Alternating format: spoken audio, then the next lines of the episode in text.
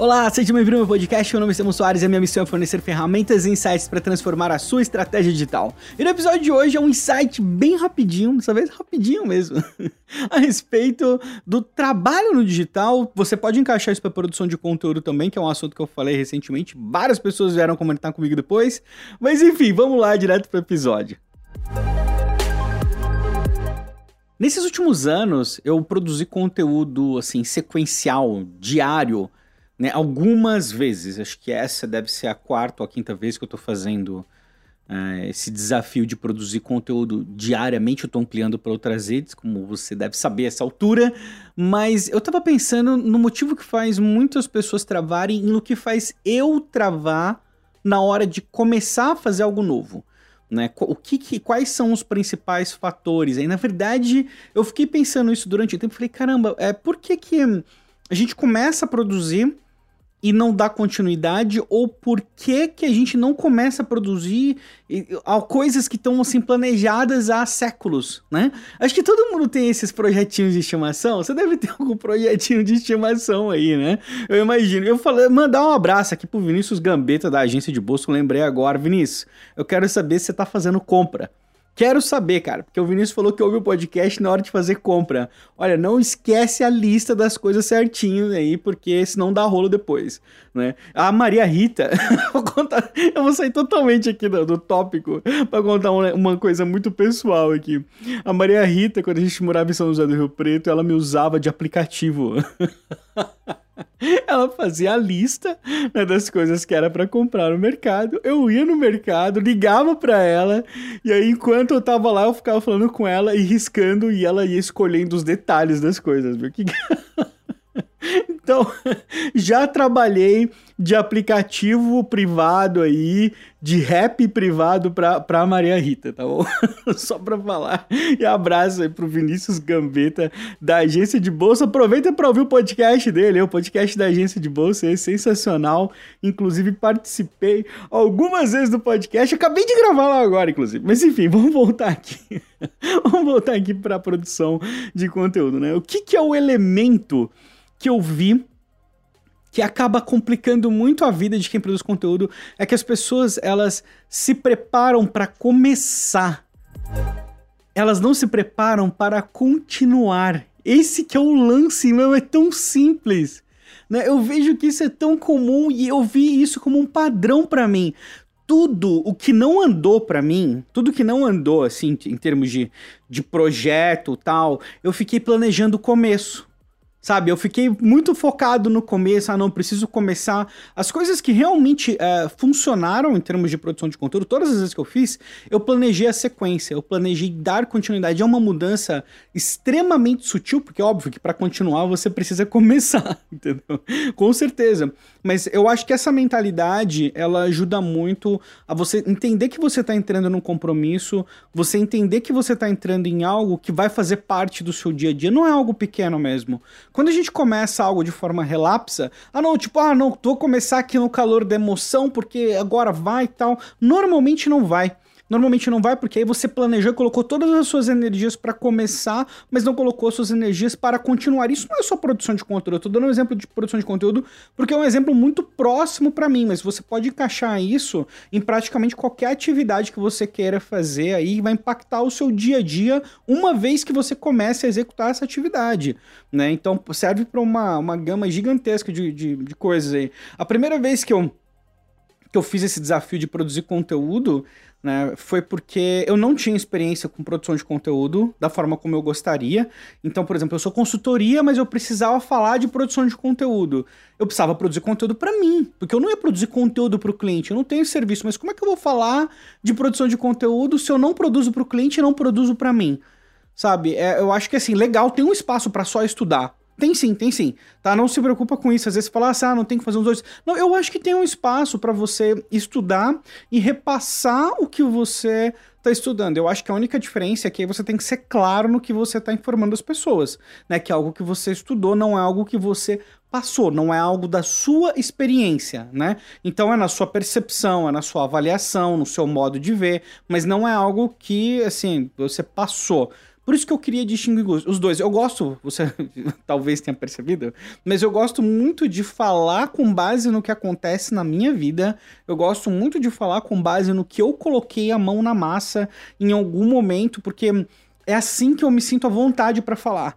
Né? Eu poderia falar de uma série de coisas que eu estudo pra caramba, mas eu opto por falar das coisas que, sei lá, eu costumo colocar a mão na massa. E essa questão do conteúdo, para mim, isso foi muito importante. Então, sei lá, eu dei a louca, eu dei a louca total, assim, falei, vou produzir um vídeo, um texto e um áudio todos os dias durante 30 dias, né? O áudio, lógico, eu extraía do vídeo, mas a matéria eu escrevia. Então eu escrevi uma matéria com o mesmo tópico do vídeo, não era transcrição, realmente sentava para escrever. Eu escrevi 30 matérias horrorosas. horrorosas. Eu nunca nem divulgo isso. Elas estão aí publicadas, mas eu nem divulgo. No meu blog, no meu blog, depois que eu atualizei, acho que o ano passado, eu nem coloquei a maioria delas. Acho que das 30 eu coloquei duas. Duas que eu achei, duas ou três que estavam razoáveis. Inclusive, preciso lembrar de publicar isso nos outros lugares também. Mas porque o conteúdo realmente ficou horrível, sabe? Ficou, não ficou bom, ficou, ficou péssimo. Mas eu queria ter essa experiência de ver como seria produzir isso num espaço curto de tempo. No final das contas, eu levei esse desafio aí, produzir conteúdo uh, durante 100 dias vídeo durante 100 dias.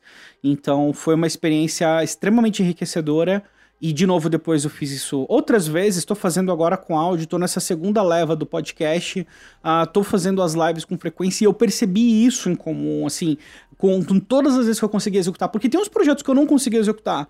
Tem vários projetos. Se eu fosse falar para você tudo que eu queria fazer. Caraca, eu tô louco pra, pra, pra focar no LinkedIn. Eu tô louco para aproveitar essa onda gigantesca do LinkedIn. Eu queria fazer TikTok também né? Mas, pô, tic... nossa, cara, eu... vai, vai, assim, demanda um tempo que eu simplesmente é, eu não tenho agora, não consigo agora, sabe? Não, não dá. Mas, enfim, daria se fosse uma prioridade e se além de ser uma prioridade, eu trabalhasse em como eu vou manter uma continuidade a respeito disso. Então, na verdade, é, é só esse o um insight, era bem rápido, eu acabei falando um monte de outras coisas aleatórias aí, mas queria deixar esse insight com você, tá? Aí planejando para fazer algo, não tá saindo ou tá demorando demais, vou te dar dois conselhos. Uh, começa o mais rápido possível com os recursos que você tem, mas planeja a execução disso a longo prazo. Pensa que a questão do perfeccionismo ela é extremamente subjetiva. Você nunca vai ter o seu primeiro de qualquer coisa tão bom quanto o centésimo de qualquer coisa que você fizer.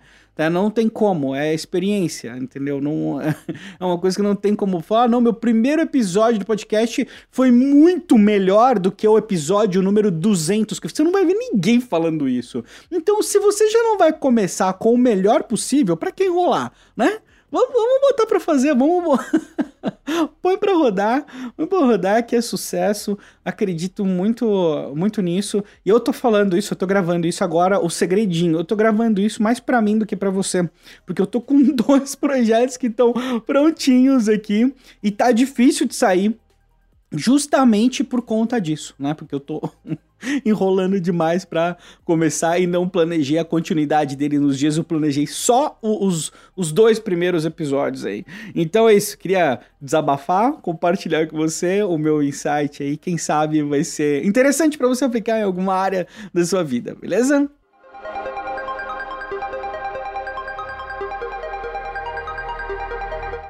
Então é isso, finalizamos mais um episódio. Eu, eu tava pensando uma coisa aqui agora, é às vezes eu deveria gravar eu falando, porque eu mexo as mãos enquanto eu tô falando, entendeu?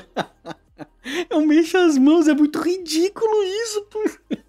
Eu tô aqui, eu mexo, estico o braço, não sei o que lá, faço várias coisas porque eu fico empolgado falando, então eu acabo mexendo muito a mão. Mas enfim, é, vou encerrar o episódio. Não esquece que agora tem pedágio, tá bom? Agora tem que, tem que pagar o, o, o, podcast não tem mais gratuito, apesar que esse foi um insight mais rápido, pode ser gratuito, né? Mas não foi um episódio longo, mas recomenda aí para os seus amigos, seus amigos do marketing digital, os profissionais de marketing digital. Vai ser um prazer recebê-los por aqui.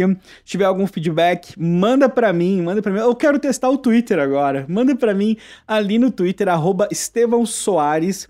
E lembra aí, eu quero agora fazer o episódio, quero não, vou fazer o episódio na sexta-feira só de perguntas e respostas. Então manda sua pergunta para mim, sua dúvida para mim ou qualquer coisa que você queira comentar no Twitter, arroba Estevão Soares. Me marca lá e manda. Gente, eu pedi para vocês não me deixarem na mão e vocês me deixaram. Só o Cauê, abraço Cauê, mandou mensagem para mim no Twitter. Vai lá no Twitter e, e manda mensagem para mim. Se você não tem conta, o que eu acho muito difícil, mas se você não tiver, cria conta, né? E manda uma mensagem ali com a sua dúvida, alguma coisa para eu colocar no podcast sexta-feira, porque senão vai ser só eu e o Cauê aqui falando sobre o Snapchat. Acho que vocês não vão querer isso.